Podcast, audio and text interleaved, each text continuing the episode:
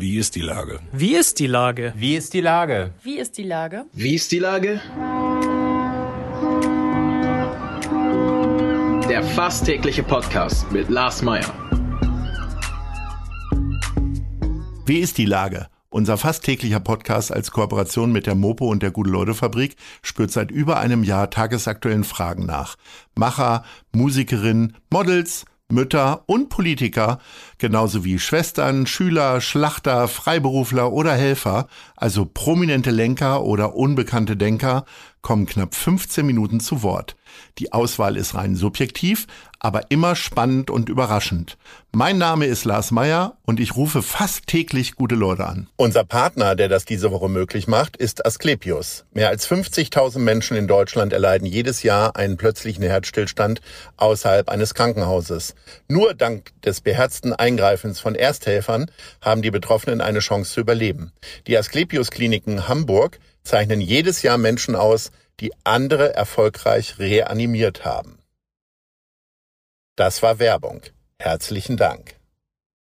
Heute befrage ich in unserer Bundestagswahlkampf-Extrawoche den Kandidaten der CDU für Eimsbüttel, Rüdiger Kruse. Ahoi, Herr Kruse.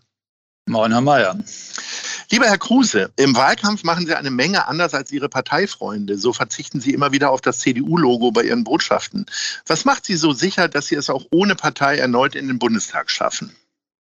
Also ganz so minimalistisch ist es nicht. CDU steht überall drauf. Ich benutze allerdings nicht noch diesen zusätzlichen Kreis, sondern ich benutze die Symbole der Nachhaltigkeit, weil das mein Thema ist. Sie haben äh, sich der 17 Ziele bedient äh, von der UN. Und äh, ich sag mal, wenn Politik Ziele formulieren, werden die meistens verfehlt oder später nachgebessert. Also immer gerne nach oben oder nach unten, wie es, äh, wie es irgendwie möglich ist. Äh, wie viele Ziele wollen Sie denn erreichen? Also mir ist wichtig klarzumachen, dass zwar das dringlichste Ziel der Klimaschutz ist, aber wir selbst das nicht erreichen, wenn wir nicht auch die wirtschaftlichen und die sozialen äh, Belange der Gesellschaft mitbedenken. Und das ist ja der Vorteil von Nachhaltigkeit, dass das immer alles zusammengedacht wird. Äh, und wenn man sich die 17 Ziele anguckt, dann finden wir uns in unseren Bemühungen jeweils auch persönlich immer in diesen Zielen äh, wieder. Und es gibt Ziele mit sehr harten äh, Indikatoren. Das ist zum Beispiel Klimaschutz und äh, so bequem es sein mag, sich Wischiwaschi-Ziele zu setzen, ich bin sehr dafür, klare, messbare Ziele auch in der Politik zu haben. Jetzt haben Sie ja tatsächlich eine gewisse Glaubwürdigkeit, wenn Sie sich für Nachhaltigkeit und Klima einsetzen. Sie sind lange Geschäftsführer der Schutzgemeinschaft Deutscher Wald gewesen äh, und auch sonst ganz rege irgendwie in diesen Bereichen. Ähm, ist das ein Profil, was Ihrer gesamten Partei auch auf Bundestagsebene vielleicht doch ein bisschen fehlt und abhanden kommt, auch wenn man sich, äh, Markus Weinberg erzählte mir neulich im Gespräch, er bezog sich auf die Bibel, die ja quasi auch schon Nachhaltigkeit predigt.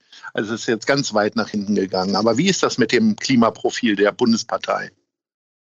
Also Nachhaltigkeit passt auf jeden Fall äh, zur Union und zwar, weil sie ja schon mal erfolgreich, das ist nicht so lange her wie Christi Geburt, aber äh, erfolgreich nach dem Krieg, die Versöhnung von Arbeit und Kapital auf den Weg gebracht hat, was zur sozialen Marktwirtschaft geführt hat. Und jetzt bauen wir noch die den Umweltschutz mit dazu ein.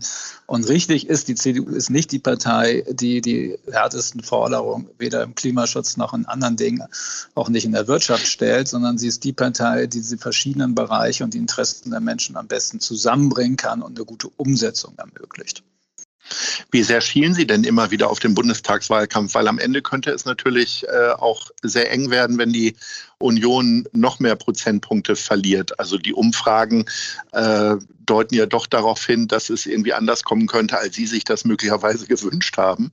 Ähm, oder gucken Sie nur auf sich und sagen so, ich habe äh, noch andere Kandidaten in einem Spüttel und das sind meine Gegner. Also wir haben ja äh, tatsächlich führen wir ja äh, zwei Wahlkämpfe, mal einen im Wahlkreis und einen bundesweit. Äh, und äh, dass Dinge auch anders kommen können als in Umfragen. Das haben wir in Sachsen-Anhalt gesehen, äh, wo die CDU bei schlappen 25 lag und er mit 37 rausgekommen ist. Ich bin sehr sicher, dass wir bundesweit äh, ein Ergebnis reinholen, das deutlich über den Umfragen liegt, dass wir den Kanzler stellen werden.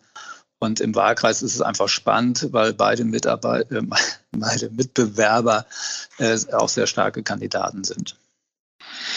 Und wie fühlen Sie sich wohl so zwischen Till Steffen und Nils An? Das sind ja die Hauptkonkurrentinnen, nehme ich mal an, ne? Naja, wie gesagt, die haben beide auch ein ganz interessantes Profil. Der Steffen ist Justizpolitiker, profiliert sich da und jetzt an, macht Außenpolitik und ich mache eben Nachhaltigkeit plus äh, kümmere mich darum, dass Hamburg vom Bund ganz gut unterstützt wird. Da konnte ich ja viele Projekte nach Hamburg holen. Das ist natürlich auch eine Qualität, die an den Wert hat.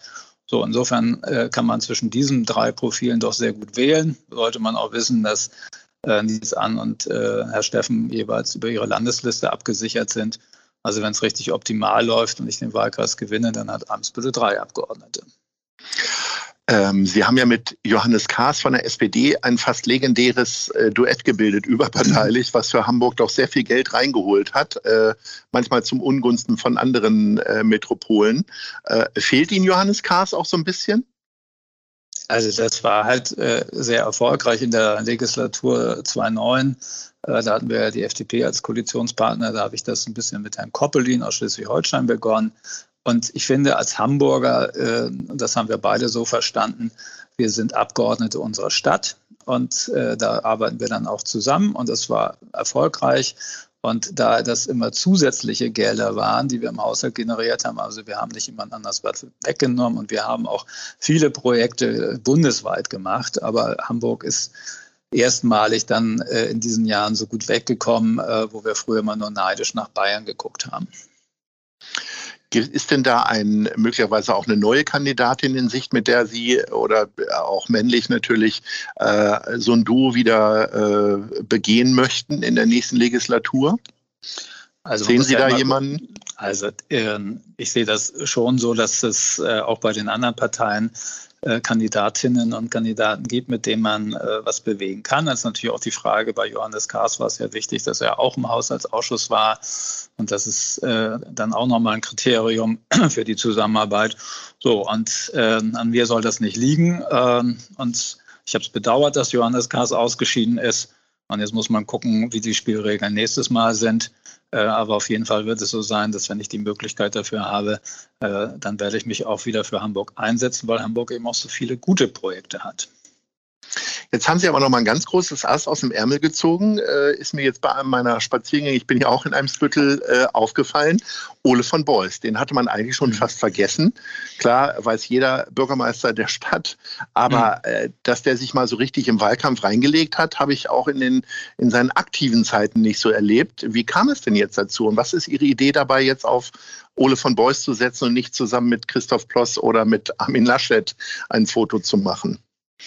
Also hier ist es einfach so, ähm, Ole wohnt ja bei mir im Wahlkreis und äh, wir hatten uns, äh, also treffen uns regelmäßig mal, weil wir auch zu seinen Regierungszeiten ja äh, gut im Austausch und auch als Team gut waren. Ich weiß noch, dass ich das erste Klimaschutzprogramm für Hamburg so als Abgeordneter maßgeblich geschrieben habe. So, und, ähm, und dann war es naheliegend, ihn, ihn zu bitten und zu sagen, hast du nicht Lust, dass wir was gemeinsam machen? Und hat er sofort Ja gesagt. Und wenn man ihn kennt und mich kennt, dann weiß man auch, dass das zueinander passt. Äh, was wollen Sie denn damit bewirken? Weil für mich ist das jetzt gar nicht so richtig eindeutig, wie jetzt so die Sympathiewerte für Ole von Beust und äh, die Aufmerksamkeitswerte noch so sind in Hamburg. Weil er hat also sich ja schon hm. sehr rausgehalten in den letzten Jahren. Ne? Ja, das ist äh, hanseatisches Understatement und das ist ja auch sehr sympathisch. So, mhm. aber es gibt ja so eine, die CDU in Hamburg ist, in der, ist ja in so einer Mollphase und äh, mit den schlechten Ergebnissen in den Bürgerschaftswahlen der letzten Male. Und man muss auch mal deutlich anknüpfen daran, äh, dass wir mal die absolute Mehrheit mit Ole von Beust äh, äh, gestellt haben. Und das war nicht im letzten Jahrhundert, sondern jetzt. Und das heißt, es ist möglich und die Regierungsphase, die wir damals hatten, finde ich, war eine äh, sehr gute. Da ist auch viel Innovation drin gewesen und darum habe ich mir äh, gesagt, äh, dass daran anzuknüpfen ist richtig für die Hamburger CDU und darum haben wir es gemacht. Aber konterkariert das nicht so ein bisschen die Erneuerungsgedanken der, des Landesverbandes? Also ist Herr Ploss da richtig ja. glücklich drüber oder wurde da gar nicht gefragt? Also die äh, Erneuerung bedarf ja der Tatsache, dass die CDU regiert. So und insofern macht es natürlich äh, Sinn. Äh, andere Parteien stellen darauf ab, dass sie mal einen Helmut Schmidt hatten. Ja und äh, von daher ist die Zeit von von Ole und die Kombination war ja genauso, wie wir sie jetzt andenken. Wir haben Ole hatte eine ganz klare rechtsstaatliche Linie äh, gefahren und hat dann eben auch eine, eine konservativ-liberale Haltung und eine fördernde Haltung für Wissenschaft und Kultur aufgebaut. Und genau das ist richtig und das ist äh, das Spektrum, das zur Union passt. Und natürlich äh, ist es so, dass äh, jetzt die CDU gefordert ist, auch mit dem neuen Fraktionsvorsitzenden äh, wieder ein Angebot zu schaffen. Und ich finde, der Dennis Thering steht da wirklich äh, für ein Zukunftsmodell und könnte da in die Fußstapfen äh, treten. Jetzt haben Sie ja mit den schon angesprochenen 17 Zielen ja doch eher sehr globale Themen irgendwie in den Mittelpunkt gestellt. Was wollen Sie denn jetzt für Hamburg schaffen und vor allen Dingen für Ihren äh, Wahlkreis Eimsbüttel? Also das Nachhaltigkeit ist ja sowohl international wie auch ja. völlig kleinteilig lokal. Und das Spannende an Hamburg ist, wenn Sie diese Stadt nachhaltig machen, ist viel spannender, als wenn Sie äh, Freiburg oder Frankfurt nehmen. Frankfurt hat die Banken, Rechenzentren. Das heißt, da müssen Sie möglichst viel grünen Strom reinpumpen und dann machen Sie noch einen guten öffentlichen Nahverkehr und stellen ein paar Fahrräder auf. Wir haben einen Hafen, wir haben ein Stahlwerk, wir haben eine Kupferhütte und wir produzieren Aluminium. Also hier, hier ist echt was los. Das heißt, wir haben Industrie, wir haben wir sind aber auch noch im Flughafen. Das heißt, wir haben alles, was viel CO2 auch produziert. Das heißt, wenn Sie diese Stadt nachhaltig machen, dann haben Sie einen Blueprint für die ganze Welt. Und das ist das Spannende an Hamburg und auch in meinem Wahlkreis. Wir haben hier äh, einen Weltmarktführer für die Produktion von, von Chips, also für, für IT-Technik. Wir haben mit äh, Bayersdorf ein äh, sensationell gutes Unternehmen und dann haben wir noch eine Fülle von, wie nennt man das so schön, Hidden Champions. Das heißt, äh, wir haben hier auch Startups. Also auch hier ist äh, was los und auch deswegen habe ich mich ja auch in der Vergangenheit sowohl für diese Industrie eingesetzt, aber auch für, äh, für die Game-Industrie, also Startups im IT-Bereich. Hamburg ist da einfach spannend und äh, ist für die Nachhaltigkeit wirklich ein, eine äh, ein Modell, äh, wo es sich lohnt, äh, sich zu engagieren, auch mit dem Hafen, den Möglichkeiten, Schiffsverkehr umweltfreundlich zu machen, noch umweltfreundlicher zu machen. Das ist einfach spannend und darum mache ich das auch. Wenn man seinen Job im Bundestag ernst nimmt, dann ist das wahrscheinlich auch keine ganz einfache Geschichte, gerade durch die langen Sitzungstage äh, in den Sitzungswochen. Ähm, ist äh, am Ende jetzt Wahlkampf anstrengender oder doch solche Sitzungswochen mit Haushaltsausschuss und so weiter und so fort? Also es sind, äh, eigentlich können Sie es vergleichen, die heiße Phase vom Wahlkampf mit äh, den Haushaltsberatungen von September bis Mitte November, wo man dann eben auch den gesamten Tag äh, und bis abends spät gefordert ist. Wahlkampf ist natürlich anders. Also nehmen Sie mal sowas wie Tür zu Tür, wo Sie dann eben klingeln und erstmal ja immer dasselbe sagen. Sie sagen Guten Abend oder Hallo und ich bin Rüdiger Kruse, Ihr Bundestagsabgeordneter. Dann, dann kommt man ins Gespräch oder auch nicht. Äh, und die Tage sind halt lang. Ne? Also 6.30 Uhr oder so Frühverteilung und abends äh, äh, dann eben auch noch Veranstaltungen und zwischendurch. Ja, aber äh, das ist in Politik ist immer eher, ist keine Kurzstrecke, ist immer eher so Marathon-like. Dazu gehören aber ja auch Erholungsphasen, speziell im Wahlkampf. Und deswegen komme ich bei meiner Top 3 bei Ihnen natürlich als ehemaliger Geschäftsführer der Schutzgemeinschaft Deutscher Wald auf Spaziergänge, die man ja bevorzugt wahrscheinlich im Wald machen kann. Aber Hamburg hat ja auch noch andere Bereiche. Was ist denn Ihre Top 3 für die schönsten Spazierstrecken? Was ist mit Platz 3? Wen würden Sie denn da, was würden Sie da empfehlen? Ja, wir, fangen wir mal an mit der, wenn man Eidelstädter Feldmark mit den Übergängen ins Nienhofer Gehege, ist äh, eine sehr, sehr schöne und erlebnisreiche Strecke. Mhm. Dann auf zwei, wenn Platz Sie so eine Kurzzeiterholung, weil es auch um die Ecke von meinem Wahlkreisbüro ist, der Park am Weiher. Oh ja, äh, kann ich bestätigen. Ist, also ja. einfach pittoresk und kennt außerhalb, glaube ich, keiner. Und mhm. wenn man ein längeres Gespräch machen möchte oder mal sich konzentriert Gedanken machen möchte, einmal um die Alster laufen. Das ist ein schöner Platz eins, das äh, kennen ja. viele. Ähm, lieber Herr Kruse, ich wünsche Ihnen jetzt noch für die äh, letzte Woche Wahlkampf äh, ganz viel Energie, viel Zeit auch zum Spazierengehen und äh, alles Gute. Vielen Dank. Vielen Dank. Bis dann. Tschüss. Tschüss. Dieser Podcast ist eine Produktion der Gute-Leute-Fabrik und der Hamburger Morgenpost.